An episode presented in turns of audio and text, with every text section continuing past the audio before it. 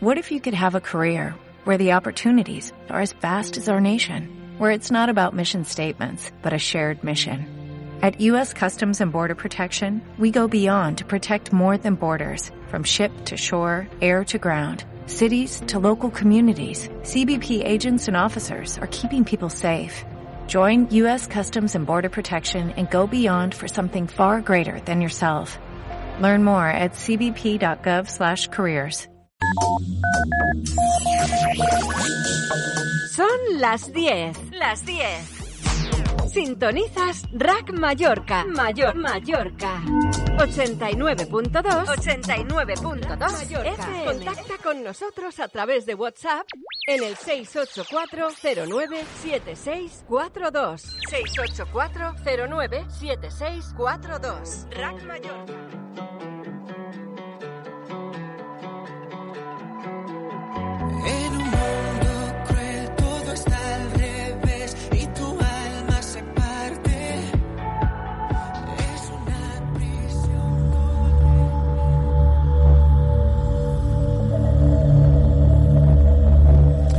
Bueno, estamos de nuevo aquí en la segunda parte de Noche de Brujas, acompañado por mi amigo y hermano Antonio Dengra, otro investigador de lo inefable, que hoy intentamos responder a la pregunta ¿y por qué no vacunarse? Estábamos en, en el análisis, Antonio. Pues bueno, amigos, eh, ya he hecho un- este pequeño preanálisis que, que he comentado es para poner un poquito el marco, po- poner un poco sobre la mesa otras cartas, algo que no lo vas a ver en los medios más oficiales. Algún periódico oficial está sacando alguna noticia interesante de- al respecto también, disintiendo un poco de, de la corriente de la corriente más general, pero lo dicho, quiero poner sobre la mesa otras variantes, otras posibilidades y bueno, brujitos y brujitas, lo que más nos preocupa, lo que viene al tema, es qué pasa si no me vacuno. Pues bien, eh, comentaros. En la actualidad, las vacunas contra el COVID-19 eh, son voluntarias en España a día de hoy. Hay algunas, algunas excepciones, pero o sea, el Estado en un momento excepcional podría concretar de que por necesidad eh, fuera obligatoria. De hecho, hay algunos, algunos documentos antiguos que demuestran que así se hizo en 1944, por ejemplo, con el sarampión. Eh, se puso la vacuna obligatoria debido a la urgencia del momento. Ahora bien, hay muchísimas voces críticas. Todo esto a día de hoy es así. La vacuna es voluntaria. No te pueden obligar a vacunarte a día de hoy. Y bueno, ¿qué quiero decir con esto? ¿Que el día de mañana la van a poner obligatoria? Bueno, es algo rígido, no es algo fácil. No es algo fácil porque el coronavirus, como hemos visto, no tiene una gran mortalidad. O sea, no es una enfermedad de las más mortales del mundo. No es... eh, es una pandemia, pero si nos vamos, por ejemplo, hace un par de años, lo, lo que definía la OMS como pandemia, el coronavirus no estaría clasificado a día de hoy como pandemia. O sea, ¿qué quiero decir con esto? Que probablemente no vayan a cambiar las leyes. De hecho, se discute de si sería una ley ordinaria o una ley orgánica. Eh, La ley orgánica necesita dos tercios de las cámaras para ponerla obligatoria, más todo lo que conllevaría. O sea, realmente tú no puedes asegurar a día de hoy, con los pocos estudios que hay, de que vaya a ser algo más beneficioso la vacuna que, que el tema de la propia enfermedad. Eh, la, la cuestión también que nos preocupa bastante, eh, brujitos y brujitas, en este sentido, es si nos podrían despedir, por ejemplo.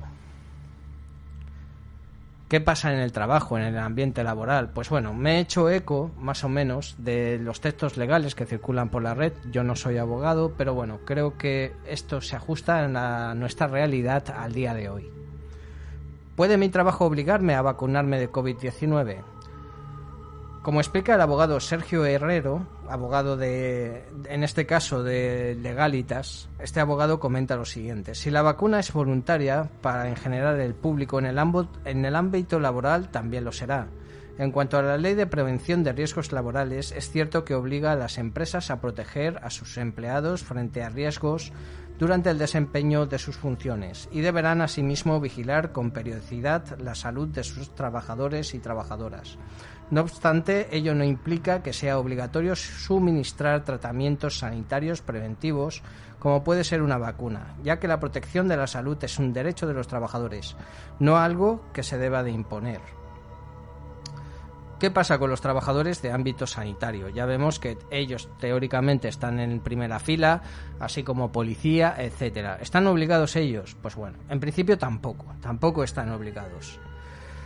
Si bien los sanitarios existe una legislación específica en cuanto a vacunación recogida en el Real Decreto 664-1997 de 12 de mayo, esta misma normativa indica en su artículo 8.3 que la vacunación sigue siendo voluntaria. Las empresas solo estarán obligadas a poner a disposición de los trabajadores afectados las vacunas y proporcionárselas eh, y proporcionarles la información de sus pros y contras en caso de que exista un riesgo de exposición a agentes biológicos. Ahora bien, ¿qué pasa, brujitos y brujitas? Creo que este es el apartado que más nos interesa. Si me niego a vacunarme de coronavirus, ¿pueden despedirme en el trabajo? Y aquí, bueno, este abogado concretamente comenta, teniendo en cuenta que, como hemos explicado, la vacunación no es obligatoria, ni siquiera en el ámbito laboral, no es posible que una empresa disculpas, despida a un trabajador por no vacunarse, ni tampoco sancionarlo por este motivo. De esta manera, un despido por no vacunarse sería improcedente, incluso nulo, ya que podría implicar la vulneración de derechos fundamentales. Bueno, vamos a ver, brujitos y brujitas, seguro que todos tenéis conocidos en vuestros ámbitos en vuestros ámbitos laborales de que les han dicho de que les van a obligar a vacunarse. Bueno, para empezar está la privacidad de tus datos personales y el tema de vacunarse o un registro de vacunación son datos personales tuyos intransferibles. O sea, no te pueden obligar a que tú les muestres los, eh, digamos, el, el registro de vacunación. Esto es tuyo personal intransferible.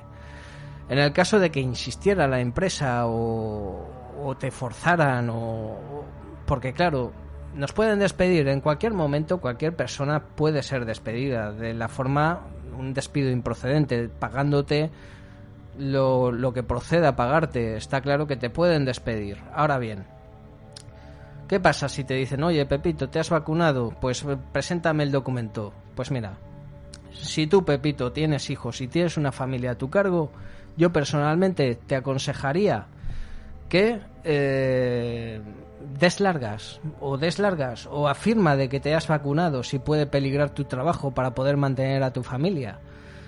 Di que no te han dado ese recibo, que está pendiente de tramitación, etcétera, etcétera. No pueden eh, de forma privada pedir tus datos personales. A día de hoy así está la legislación. ¿Es legal que me pregunten en una entrevista de trabajo si estoy vacunado contra el COVID, por ejemplo? Es interesante conocer nuestros derechos en caso de una entrevista de trabajo, así como hay preguntas personales que no estamos obligados a responder en una entrevista, tampoco nos pueden preguntar en un proceso de selección si nos han suministrado la vacuna contra el coronavirus, ni mucho menos exigirlo como condición para ser contratados en una compañía. Nuestra Constitución española incluye el derecho a no ser discriminados por razón de nacimiento, raza, sexo, religión, opinión o cualquier otra condición o circunstancia personal o social. Si nos preguntan, este es el artículo 14, brujitos y brujitas, como curiosidad. Si nos preguntan por la vacunación en una entrevista de trabajo, este es un dato personal de salud, el cual no tenemos obligación de revelar. Pues bueno, brujitos y brujitas, seguramente me diréis, vale, pero es que el empresario juega con cartas sucias. El empresario me va a obligar. El empresario, pues mira, brujitos y brujitas, sabiendo esto, actúa de la manera más consciente posible para tu bienestar personal. Porque una cosa está clara, tenemos que comer y necesitamos trabajar. Y más aún como está el percal en la actualidad, que a mucha gente no se la está dejando trabajar ni ejercer su función supuestamente por el bien común, por el bien colectivo. Y yo, amigo Tony, una vez expuesto lo que he expuesto, digo que esto de bien común no tiene absolutamente nada, que es un, un bien muy personal. Esto que dicen, vacúnate, brujito, brujita. Bueno, vacúnate, ciudadano, sé un buen ciudadano, tienes una responsabilidad moral para con tu sociedad. todo esto son pamplinas. Y si el día de mañana vas a estar en una silla de ruedas debido a esta vacuna, no va a venir el Coletas ni va a venir Pedro Sánchez a decirte qué buen ciudadano que eres, el Estado te apoya, te vamos a dar una subvención, te vamos a pagar el resto de tu vida para que no te falte de nada. No. Tendrás más mierda en tu día a día de la que ya tenemos, brujitos y brujitas. Un fuerte abrazo para todos y espero que estéis todos lo mejor posible. Bueno, pues vamos vamos a llamar a Mari René a ver si si Mari nos da alguna solución, eh, aunque sea con pócimas mágicas, porque hoy Mari, Vale. nuestra enfermera de referencia, nos va a hablar sobre esas eh, esos brebajes que desde la antigüedad han cuidado de nosotros. Bueno, Mari, ¿qué tal? ¿Cómo Sí, estás? sí. Bueno, muy bien. Eh, ¿Ustedes cómo andan por ahí? Bueno, Eh, ah, Debo de... Sí, nos, nos, nos- nos van a volver a cerrar los interiores de los bares y ya veremos. Ah, creíamos que iban a venir no me turistas digas. y al final creo que Pero yo, también. pensa- yo pienso ir para el 22, 21, 22 de, de este mes que viene. Pues ¿Será posible que me, me pueda llegar a Palma? creo que hasta el 21 de abril eh, no podrá ser y luego veremos a ver cómo evoluciona la a ver cómo Por evoluciona la favor. enfermedad. Creo que aquí en Baleares Bueno, podemos eh. viajar a Canarias. Eso sí, una noticia positiva. Podemos ir de viaje a Canarias. ¿A dónde? A Canarias. Ah, bueno. Eh, pero acá en la península no. Sí, Y menos es un- una situación muy rara. Sí. Eh, debo de decir, eh, Antonio, que estoy muy de acuerdo en todo lo que has dicho acerca de, de la vacuna, ¿eh? Totalmente de acuerdo. Eh, muy buena tu exposición porque es realmente es así. Este, bueno, y sí, también creo que piden piden algunos estudios este, para poder entrar en la eh, en Palma. Eh, vamos a ver a ver cómo, cómo hago. Tengo que llegarme hasta ahí y no sé qué va a pasar. Pero bueno, esperemos que todo salga bien. Bueno, siempre tienes Eh, la bueno. posibilidad de coger un velomar y venirte pedaleando. Sí, de repente, ¿no? sí, sí. Este, de repente puedo hacer un viaje astral. Este, bueno, vamos. Enséñanos, Mari, enséñanos las técnicas. Bueno, bueno, pero no, te diré que no, no es lo mismo. Este, pero bueno, eh, es una forma de llegar. Bueno, vamos a hablar un poco acerca de los brebajes ancestrales. Yo, eh, en mi personal, creo que mm, los que se, se sacan, vamos, la medalla de oro con el tema de, de los brebajes y de las pócimas y, y de todo este tipo de, de- cosas, eh, son, eh, digamos, eh, tenemos que trasladarnos a Sudamérica. Hablemos de, Argentina, Perú, bueno, hasta México, gracias a los eh, a, las razas que hubieron de incas, aztecas, en fin, eh, todo este tipo de, gente que fueron los, y por eso eh, se, le puede denominar ancestral, eh, fueron eh, los principales maestros de, de toda esta temática de, de curaciones naturales, que dicho sea de paso, eh, si, si nos ponemos a ahondar en, en lo que son las pócimas eh, eh, ancestrales, debemos de decir que los médicos tradicionales, como le llaman en estos momentos a, esta gente que cura por medio de- del naturismo, este, de todo lo que utilizan ellos lo utilizan las grandes empresas farmacéuticas para crear sus medicamentos. Eh, el tema es que mm, me saco el sombrero eh, ante estos médicos tradicionales que mm, cómo eh, si tendrán estudios y si tendrán conocimientos que fueron transmitidos de generación en generación durante miles de años, ¿cómo saben, cómo, cómo manejan tan bien el tema de, la arboristería, eh, de cómo, cómo, cómo pueden saber para qué es cada cosa. Porque eh, si uno lo, yo he, tenido la oportunidad de tratar con eh, médico tradicional cuando fui Perú. Uno lo ve y realmente lo- el concepto que tenemos de médico, no, no, no, son gente muy, muy humilde, pero muy humilde. Este, también en mi país los hay y en Argentina también. Y hay gente que, que, mm, que vamos, que eh, yo me quedo, quedo eh, totalmente asombrada de cómo esta gente maneja tan bien el tema de, de la arboristería, del naturismo, eh, sabiendo eh, pe- perfectamente y acertadamente para qué es cada, cada eh, hierba, cada yuyo, cada árbol, cada corteza de árbol, cada raíz. Es increíble.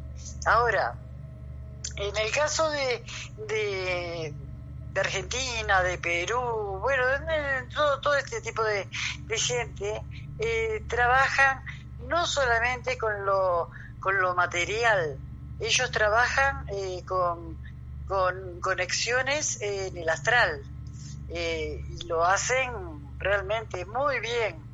Y mm, esto va pasando de generación en generación y también eh, gente que esté interesada. Tanto es así que en Perú hay algunos centros en la selva, en la selva, eh, de estudios eh, para poder eh, trabajar como médico tradicional. Son pocas las personas, obviamente, porque mm, esto está siempre limitado, están perseguidos, le- les, avanzan en forma eh, avasallante sus campos, sus lugares, eh, con, con el cuento de edificaciones, puentes, rutas, lo que sea para tirar abajo eh, toda esa, esa riqueza inmensa, inmensa que tienen en, en- la selva, porque es ellos viven o a las orillas de, de regiones selváticas o en la misma selva, con su familia, con sus hi- hijos, este, pero bueno, son personas que, que curan, que curan y es cierto que curan. Eh, por ejemplo, hay plantas de poder, como es el, chopo, eh, que lo usa eh, en específico, hay un, le llaman chamán, pero esto, esto es, eh, el chamán y el médico tradicional es, eh, tiene una pequeña diferencia. El chamán sí también trabaja con hierbas y trabaja con el astral, eh, se, se evade un poquitito de, de- la realidad eh, para poder conectar, eh, pero estos médicos también lo hacen. Los médicos tradicionales utilizan el chopo, lo aspiran, lo aspiran por la nariz y, y entonces entran en una especie de, de conexión y no de trance, no de trance, no, no es que se pongan a bailar, a saltar, a, hacer cosas raras, no, no, no. Ellos están, eh, eh, este médico, y voy a nombrar a uno en especial, eh, es uno de ellos que lo- lo consideran chamán los que no, no tienen conocimiento de lo que es un médico ancestral. Este, esta persona eh, viene desde ancestros, pero vamos, eh, no se sabe eh, lo- los siglos y siglos que tienen de transmitir conocimientos dentro de una misma familia, conocimientos ancestrales. Entonces, este señor, este buen señor, eh, usa esta planta de poder que es el chopo eh, y lo aspira. eh, lleva todo, todo, todo lleva un trabajo, una elaboración. No es agarrar una ramita o agarrar una cáscara de, una corteza de árbol y ya, no, no, no. Todo lleva un proceso que vamos, que podría decirse proceso químico, pero no, esto va todo natural, por medio del machacado, por medio de hervidos, eh, de, ciertas plantas. Bueno, el tema es de que al aspirar el chopo, ya este, esta persona entra en una, en una conexión astral, le llama. Es una, una conexión especial, en la cual eh, ve completamente dónde está el mal del paciente que lo fue a ver. Eh, obviamente que hace imposición de manos sin tocarlo, eh, recorre todo su cuerpo eh, y llega exactamente al lugar donde está el mal y sabe exactamente qué tipo de medicación eh, natural le, le puede dar para que la tome en el momento o para que continúe con un tratamiento. Este, y bueno, se dio el caso y, se, y en varias, y después a, a partir de esto, de este caso, les voy a contar algo que lo viví yo. Eh, se dio el caso en, eh, en un hombre de 40 y algo de años que fue a este médico y eh, estaba muy mal, estaba muy mal, no se sabía qué le pasaba, pero el hombre iba cada vez de mal en peor. Este médico lo, lo- le hace todo ese tipo de, de pases eh, hasta que encuentra en el, al ponerle la mano en el estómago, encuentra ahí el mal, eh, y eso que él no se quejaba solamente del estómago, sino de un malestar general. Entonces, de aquí de que este hombre eh, vomita un algo extraño, era un elemento raro, oscuro, casi negro, eh, y ese era el mal que tenía, era algo que tenía dentro que se le había formado. Y a raíz de esto, es de aquí de que cuando yo estaba trabajando en un sanatorio en el Círculo Católico, había una jovencita eh, muy mal, estaba muy mal, no le encontraban la causa, análisis de acá, análisis de allá, placas, esto, lo otro, y la jovencita se estaba yendo. Pero este aquí, que son las causalidades de la vida, al lado de mi casa se había mudado una pareja, una pareja joven, muy jóvenes.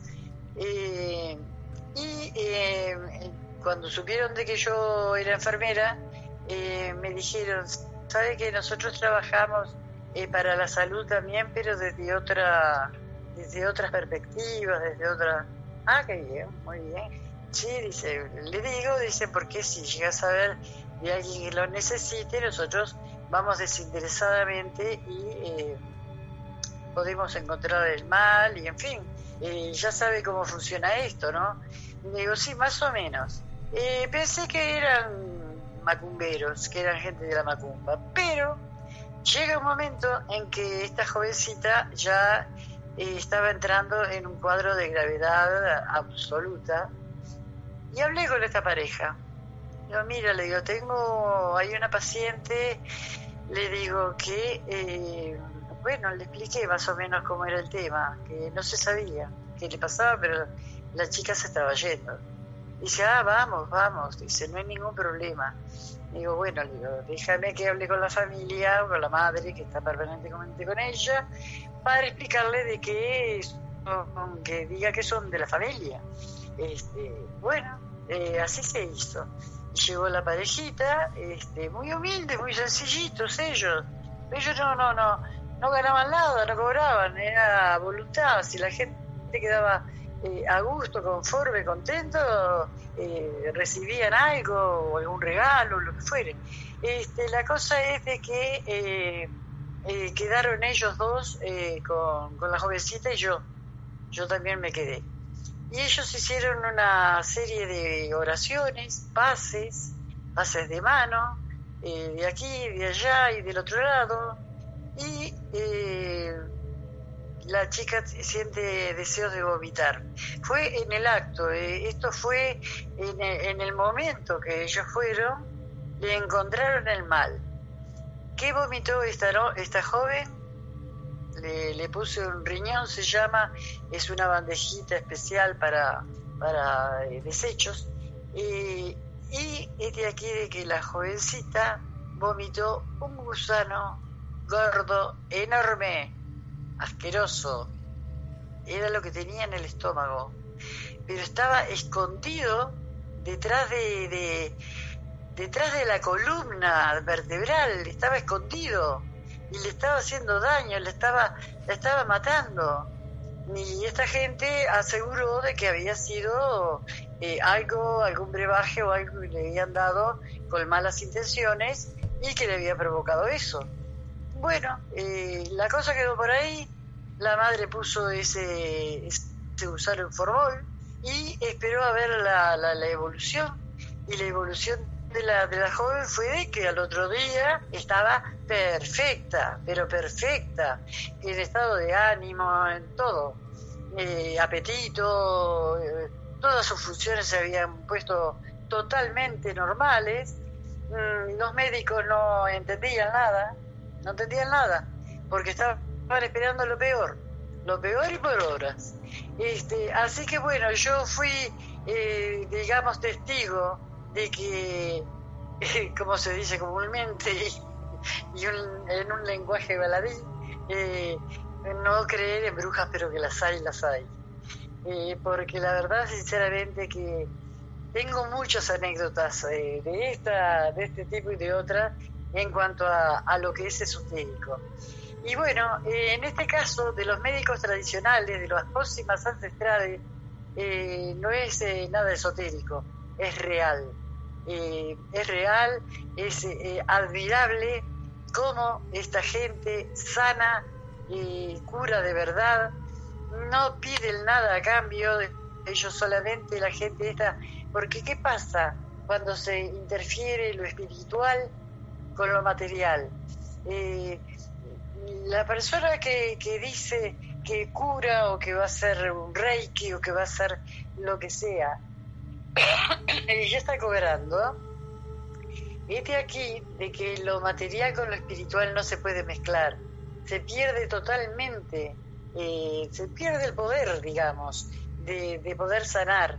Mm, eh, Este, este tipo de sanaciones tienen que ser totalmente eh, que el dinero no exista de por medio, que si la persona que, o el familiar al cual se le mejoró por, por, esos métodos y, quiere eh, eh, darle ingratitud, darle lo que sea a, la persona que lo sanó, eso sí lo puede, lo puede aceptar, pero otro tipo de cosas no. Y estos médicos tra- tradicionales mm, no, no cobran, no cobran.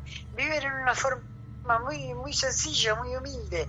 Hambre no pasan porque ellos cultivan, ellos eh, trabajan mucho la tierra, aman a la tierra, eh, la tierra lo siente, la tierra la siente como un ser vivo, como un ser que, que, es nuestra madre, la Pachamama, eh, y entonces ellos trabajan la tierra y pasan obviamente parte de su vida eh, haciendo, eh, digamos, trabajos con las plantas, con las hierbas, con las raíces, para eh, hacer pócimas, brebajes, para sanar diferentes dolencias.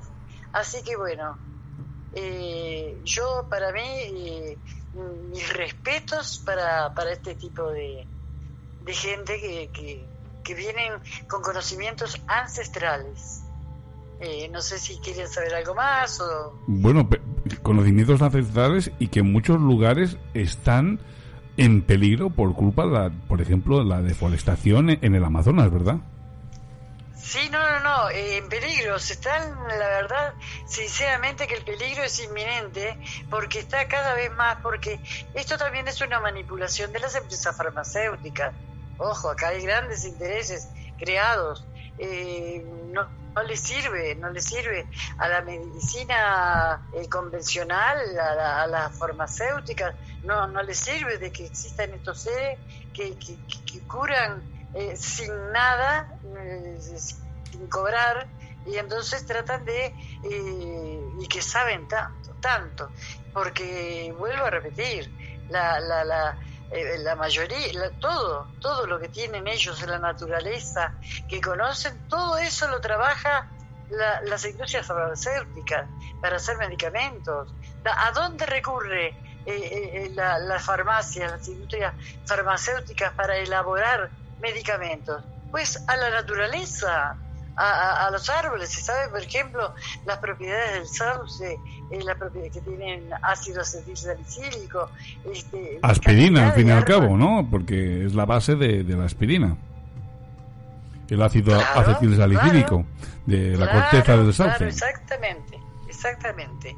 Entonces, eh, eh, vamos, que no, que no les sirve y que están intentando. Obviamente que, que no lo van a lograr totalmente porque eh, estos seres son seres con una conexión diferente y tienen su protección también, pero que eh, viven eh, eh, trasladándose de un lado para el otro porque cuando quieren acordar o le cierran pozos de agua o le cierran, eh, o, bueno, tienen mil formas de cómo correrlos y de, cómo perseguirlos, mil formas.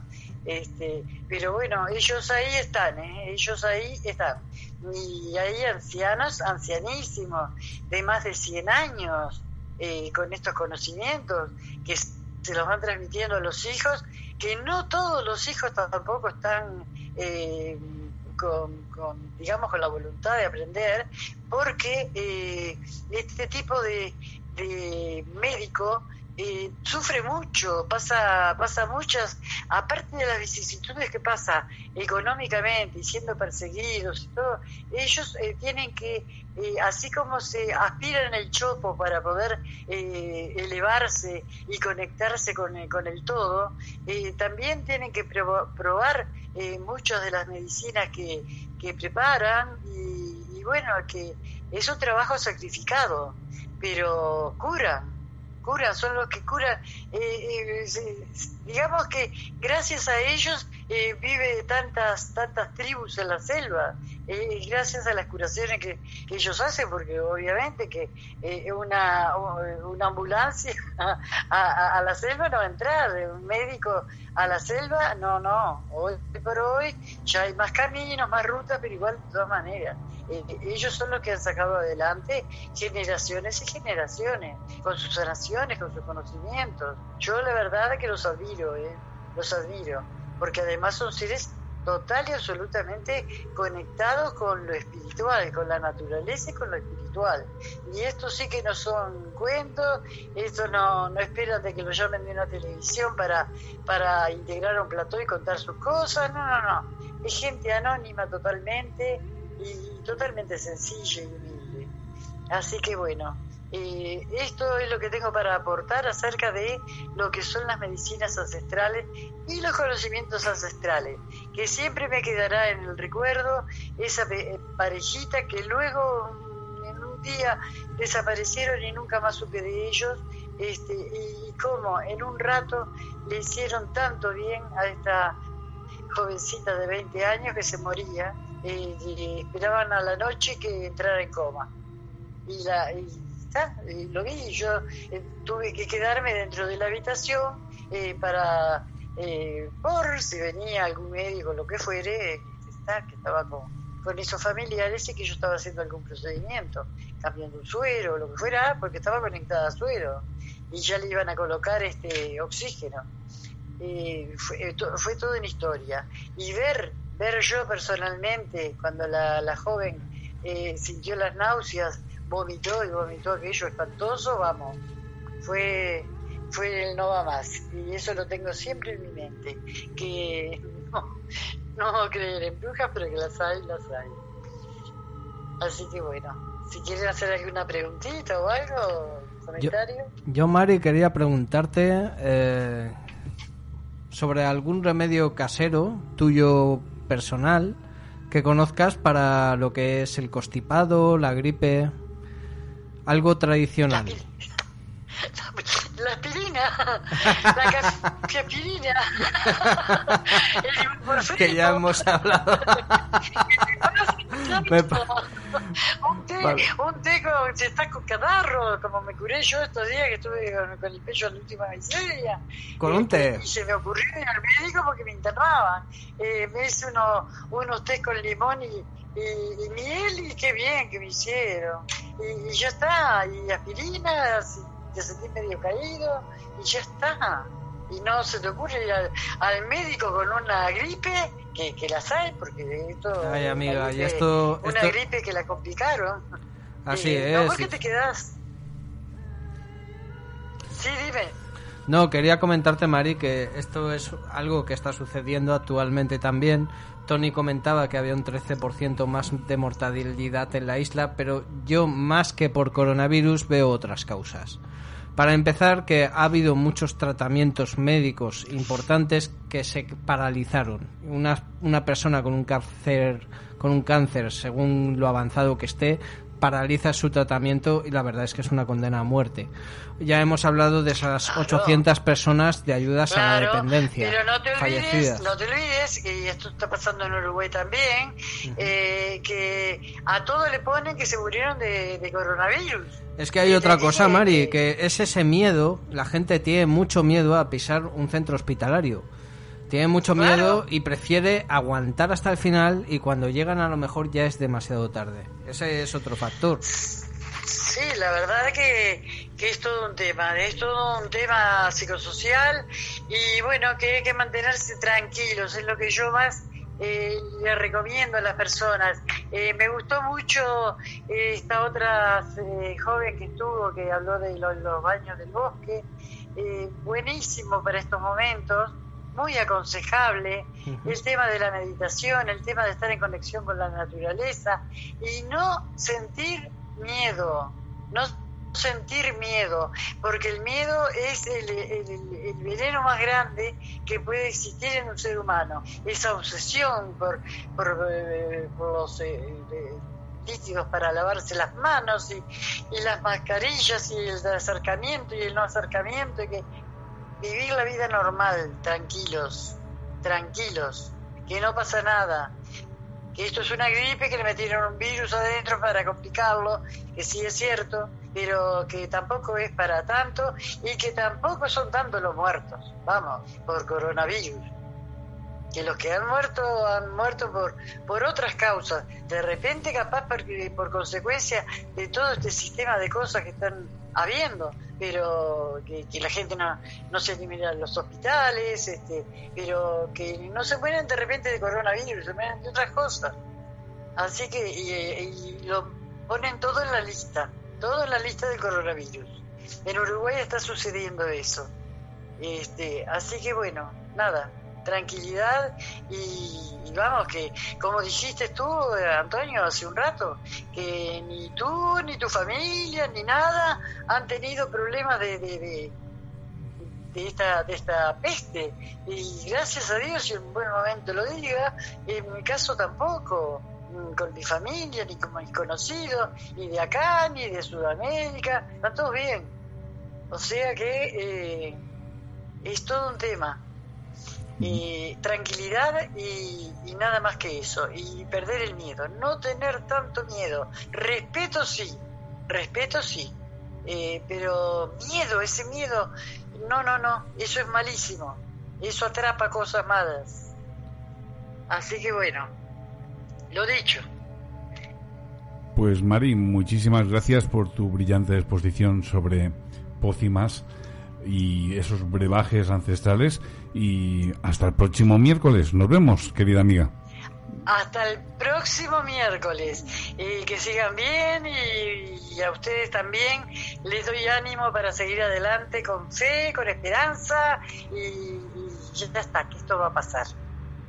Y esto va a pasar a la historia y lo vamos a recordar como, uy, aquellos años, ¿te acordás? Y Ojalá que sí, o- ojalá que sí, compañera. Adiós, Claro sí, Un beso. claro que sí. Chao. Un abrazo grande. Chao. Bueno, Mari, como siempre, estupenda, siempre comprometida en darnos información. Y además hablamos de una mujer excepcional, una mujer que es enfermera y que debido a las experiencias increíbles que, que ha vivido, como aquella que nos ha narrado aquí mismo en nuestros estudios, cuando estaba en, en el hospital y que todos los componentes de que estaban con ella, médicos y otras enfermeras, vieron como una forma translúcida salía del cuerpo y se perdía en la nada y entendieron todos que estaban viendo el alma ¿no? de, de, de- de esa persona. Sea como sea, es apasionante. Y más cuando ya hay teóricos que lo están conectando con la energía oscura que lo hemos mencionado antes, y de que hay otras físicas posibles a las que nosotros tenemos, ¿no? Eh, yo creo que nos deparan muchos misterios. Misterios como los que quedan mucho por descubrir en el cerebro humano. Antonio, resulta que han comprobado a través de un estudio longitudinal entre niños de, de su más temprana edad, 0 años, hasta los 16 al ser adolescentes, que todos aquellos que habían pasado por malos tratos infantiles tenían el cerebro más pequeño, tenían zonas más reducidas del cerebro y ah, afectaba ah, a su desempeño intelectual y emocional. Entonces, ah, siempre ha habido un debate entre educar a los niños con mano dura y con refuerzo apetitivo, ¿no? Positivo, en el sentido más amplio de la palabra. ¿Tú qué opinas? ¿Que habría que educar ah, con mano dura o a partir del cariño, el amor y el afecto? Pues mira, Tony, yo creo que en esta existencia que tenemos ni todo es tan dulce ni todo tan amargo. Yo creo que sería el término medio, lo más adecuado según las circunstancias, según... Porque pasa una cosa, Tony, que la vida no siempre es de color de rosa. La vida te va a enfrentar a situaciones complicadas, vas a ver que el bueno no es tan bueno, ni el malo siempre es tan malo. Vas a ver que, a veces una situación puede ser que no la vayas a poder superar con un final feliz. Y es así, brujitos y brujitas, tenemos esta realidad. La cuestión es el equilibrio, ¿no? Que ya nos hablaban esos filósofos taoístas de, de este equilibrio en el camino. Y bueno, equilibradamente, Tony. Mi respuesta es esa, que los niños deberían de ser educados equilibradamente. Por supuesto. Y es que la vida es eso. Es enfrentarse a los estímulos del medio. Si tú a una persona la tienes entre algodones, no genera esa capacidad de resiliencia y capacidad de lucha que precisa por falta de estímulos aversivos a los que entrenar su capacidad de respuesta. Y viceversa. Pero ahora te voy a dar una noticia que te va a dejar pensativo. Los espermatozoides transmiten sus recuerdos al embrión. Es decir, los espermatozoides recuerdan el estilo de vida, los niveles de estrés o la dieta de los padres y transmiten esa información al embrión mediante moléculas que no son el ADN. Así que, ojito, ojito. Tú imagínate, porque claro, esto está hablando de que transmite fundamentos biológicos que pueden afectar drásticamente a la conducta del futuro ser humano que se está gestando. Con regresión hipnótica, compañero, ¿crees que sería posible recordar esas sensaciones o esos de los espermatozoides de nuestro padre? Bueno, vete a saber lo que es capaz de hacer el Hollywood, el Hollywood eh, cerebral, ¿no? Nuestra mente es, es muy puñetera. En estado de hipnosis se puede creer o inducir el hipnólogo sin darse cuenta unas aventuras que jamás vivió el individuo y además todo siempre es susceptible de la propia interpretación que hace la mente del cerebro de lo que recuerda. No nos podemos fiar de los recuerdos, no nos podemos fiar de una memoria siempre limitada, sesgada y reinterpretada. Pero vi- viene siendo curioso que, mira, e- el espermatozoide pues es algo más que un simple transportador de una parte de los genes que va a compartir con el óvulo. Estamos hablando de un componente emocional también que se transmite, que va, se va a transmitir a la siguiente generación. Bueno, y hablando de emociones, hay un nuevo síndrome que se llama xerofobia o miedo a ser feliz. A ver, ¿me lo explicas, compañero? Y además parece que es más común de lo que de lo, de lo que parece. Vivir en una sociedad esclava del estado de bienestar es una de las principales causas que impulsa al miedo a ser feliz, también llamado xerofobia, según ha informado la responsable del grupo de psicólogos de Therapy Chat, Aida Rubio, en motivo del Día Internacional de la Felicidad. Cuando la felicidad se convierte en una obligación, es posible desarrollar aversión a la felicidad. Y es que, claro, imagínate que la gente se acerca a ti y siempre te dice lo mismo. Oye, tienes que ser feliz. Oye, tienes que saber valorar lo que tienes. Oye, no sabes la suerte que tienes. Y muchas veces hay personas que tienen limitaciones fisiológicas para alcanzar el nivel de felicidad que tú a lo mejor puedes alcanzar. Porque claro, tú tienes a lo mejor una capacidad de segregar más serotonina y dopamina que yo, y yo nunca alcanzo esos niveles de felicidad que tú expresas. ¿Tú has visto que hay personas que siempre sonríen, que sean cojonudas, que siempre ponen la mejor cara, que parece que nunca se enfadan, que, que lo pasan genial con cualquier cosa? Pero claro, es que ellos no han decidido ser como son. Es que su fundamento biológico de, es- de esa predisposición es diferente al tuyo. Tú a lo mejor tienes unos niveles de dopamina y de serotonina que has heredado en tus genes de tus ancestros que no te permitirán jamás alcanzar esos niveles. Imagínate que tú a lo mejor podrías ser simplemente feliz aprendiendo a estar en paz contigo mismo. Pero no, tienes al lado a ese que te está diciendo, no, pero tú puedes, tienes que conseguirlo y de repente te convierte en un burro muy motivado. Y esa es justamente la gran falacia. Por eso los budistas muchas veces nos dicen, oye, el objetivo no es, no es ser feliz, es simplemente estar bien. Y no es lo mismo. ¿Tú qué opinas? Hombre, yo creo que si uno está bien, eh, por consecuencia, es posible que tenga un nivel elevado de felicidad. Si estás bien contigo mismo, ahora bien, puede que eso, que no sea con la gran, con la gran mansión, el gran coche, el yate, la posición social, el, el tener muchas mujeres. A lo mejor tu felicidad puede estar, ser la barquita o, tu bienestar. Lo que tú dices, compañero, que no necesariamente tiene que ser el término felicidad, sino bienestar, bienestar, estar bien contigo mismo. Puede ser la barquita, el pescador con la barquita y su chocita y, y vivir de una forma sana y vivir de una forma tranquila o, o a lo mejor eso, esa persona que no tiene las expectativas del gran yate, el- la gran la gran mansión, la mujer perfecta, sino que su expectativa pueda ser eh, sembrar su huerto, sembrar su huerto, hacer su viaje, tomarse su café con sus amigos, o sea, y a lo mejor es eso, estamos hablando de términos diferentes, cada persona, es que el problema, Tony, yo creo que viene cuando queremos meter un estándar.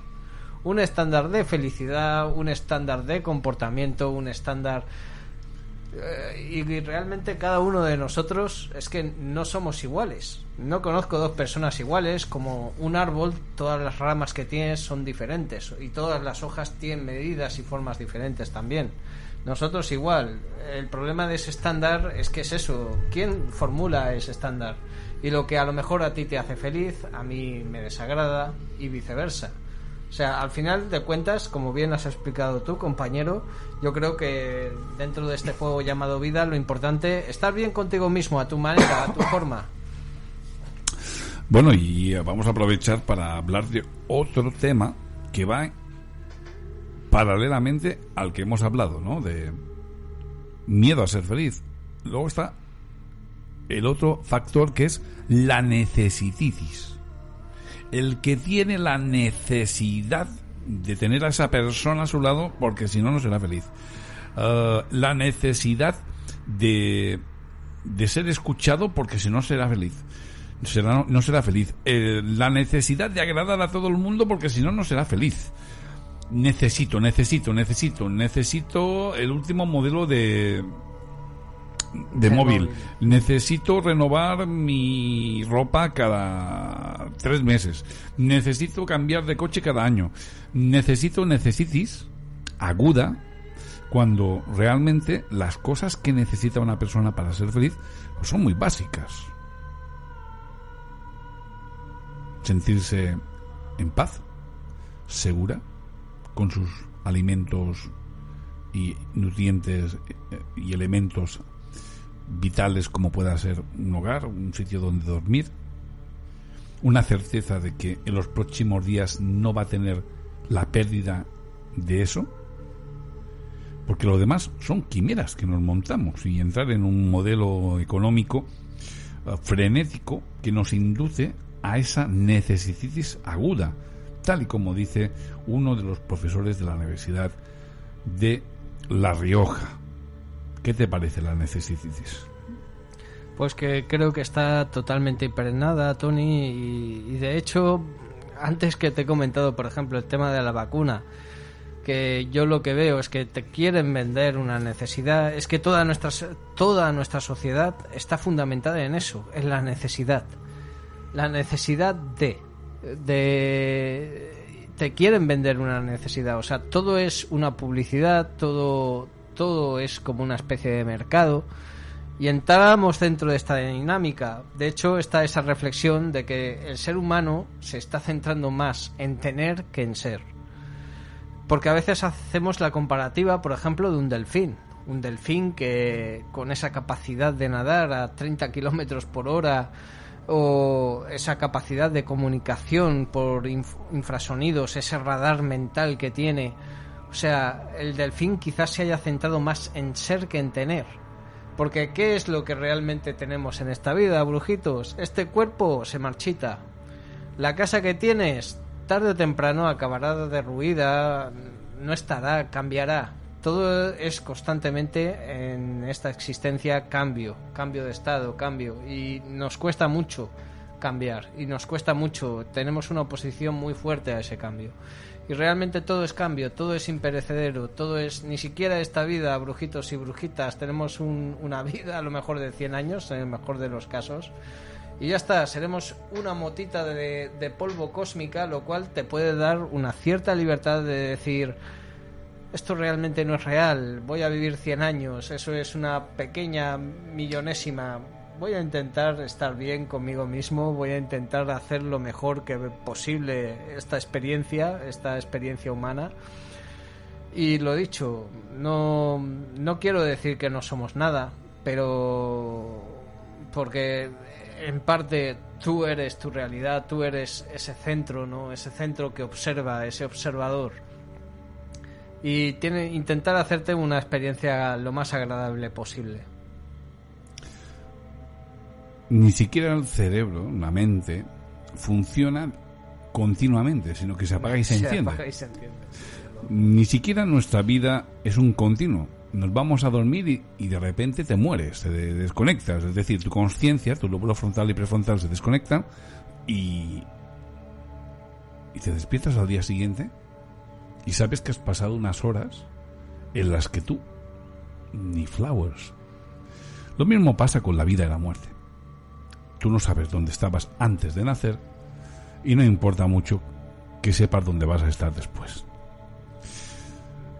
Y hablando de misterios de esta vida, no te lo vas a creer, Antonio. Un equipo de investigadores de diferentes institutos del Wellcome Genome Campus del Reino Unido ha conseguido identificar 70.000 virus, no estoy hablando de uno, dos o de 100, ¿eh? 70.000 virus hasta ahora desconocidos y dónde? En el intestino humano. Nada, que somos una bomba de virus.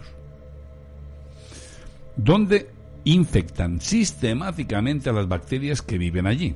Por ahora se desconoce cómo afectan a nuestro cuerpo y el impacto que tienen en nuestra salud.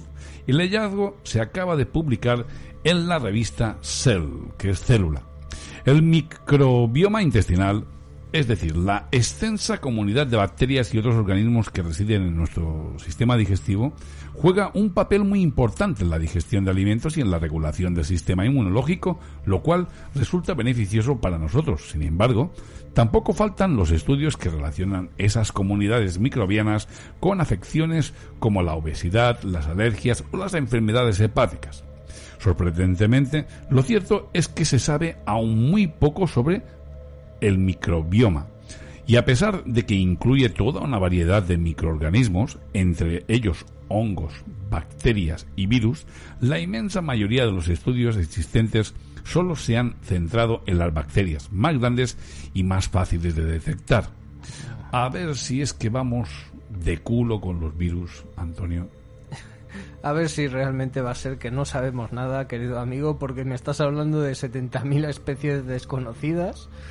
Y es eso. Te voy a decir, te voy a hacer un pequeño comentario, Tony, que entre virus, eh, cambio climático, eh, radiaciones espaciales, radiaciones solares, posible tormenta solar, eh, erupciones volcánicas, llego a la conclusión de que es que cada día que estamos pisando este planeta es un milagro. Es un verdadero milagro que todavía estemos de una pieza con tanta historia, Tony. Tenemos todas las papeletas de extinguirnos en cero coma. Así, porque el equilibrio de la vida es tan fino. Sí, bueno, y además hay varios teóricos y científicos que dicen que somos una especie en peligro de extinción, que apenas somos capaces de sobrevivir a nosotros mismos, que el hombre depreda al hombre y depreda en su medio. No todos somos iguales. Y de alguna forma la mente es una construcción social. Tenemos que intentar proyectar en la sociedad aquello que creemos sinceramente de corazón que debería ser. Si usted quiere honradez, sea honrado. Si usted quiere paz, sea pacífico. Si usted quiere amor, ame. Y no espere nada a cambio. Ni espere que los demás le devuelvan eso. No es una moneda de intercambio. Es algo que puede llegar por otras vías. Por ejemplo, la paz espiritual. Siempre invito a las personas a recordar las palabras del Buda, budismo más clásico. Tenemos que desapegarnos de lo material y de lo personal y aprender a observar la realidad como realmente es, algo que va siempre más allá de nuestras interpretaciones. Querido Antonio, ha sido un auténtico placer, una noche más.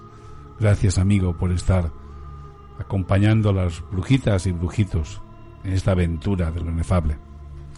Para mí es un placer compartir estas noches, amigo. En nombre de todos los oyentes y amigos que compartimos el amor a lo inefable y al misterio, gracias, gracias, gracias por estar ahí.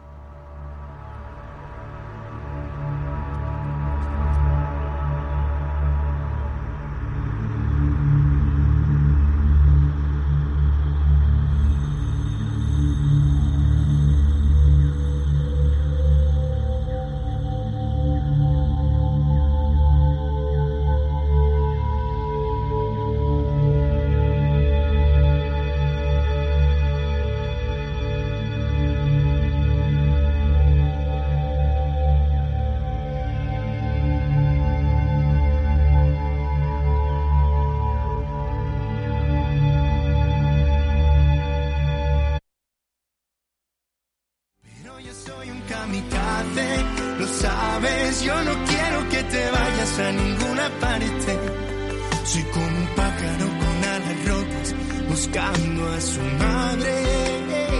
Y no me digas que me calle, no puedo, yo solo quiero gritarle a los cuatro vientos. Que eres tú aquella persona que vive a mis sentimientos.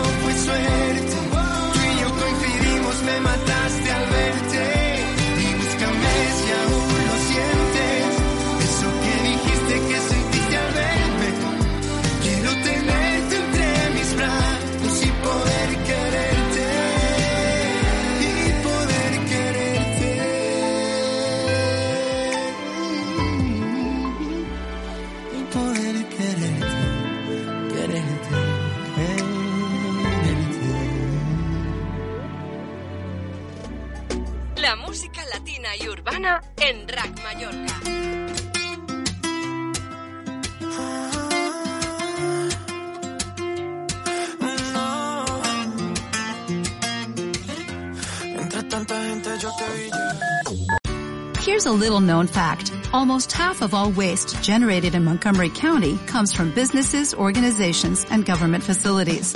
Reducing the amount of waste in your workplace will have a positive impact on our environment. It can also save you money on your disposal costs. Reducing waste and recycling at your business is easy to do and is the law in Montgomery County. Make it your business to recycle right. Learn more at montgomerycountymd.gov slash recycle right or call 311.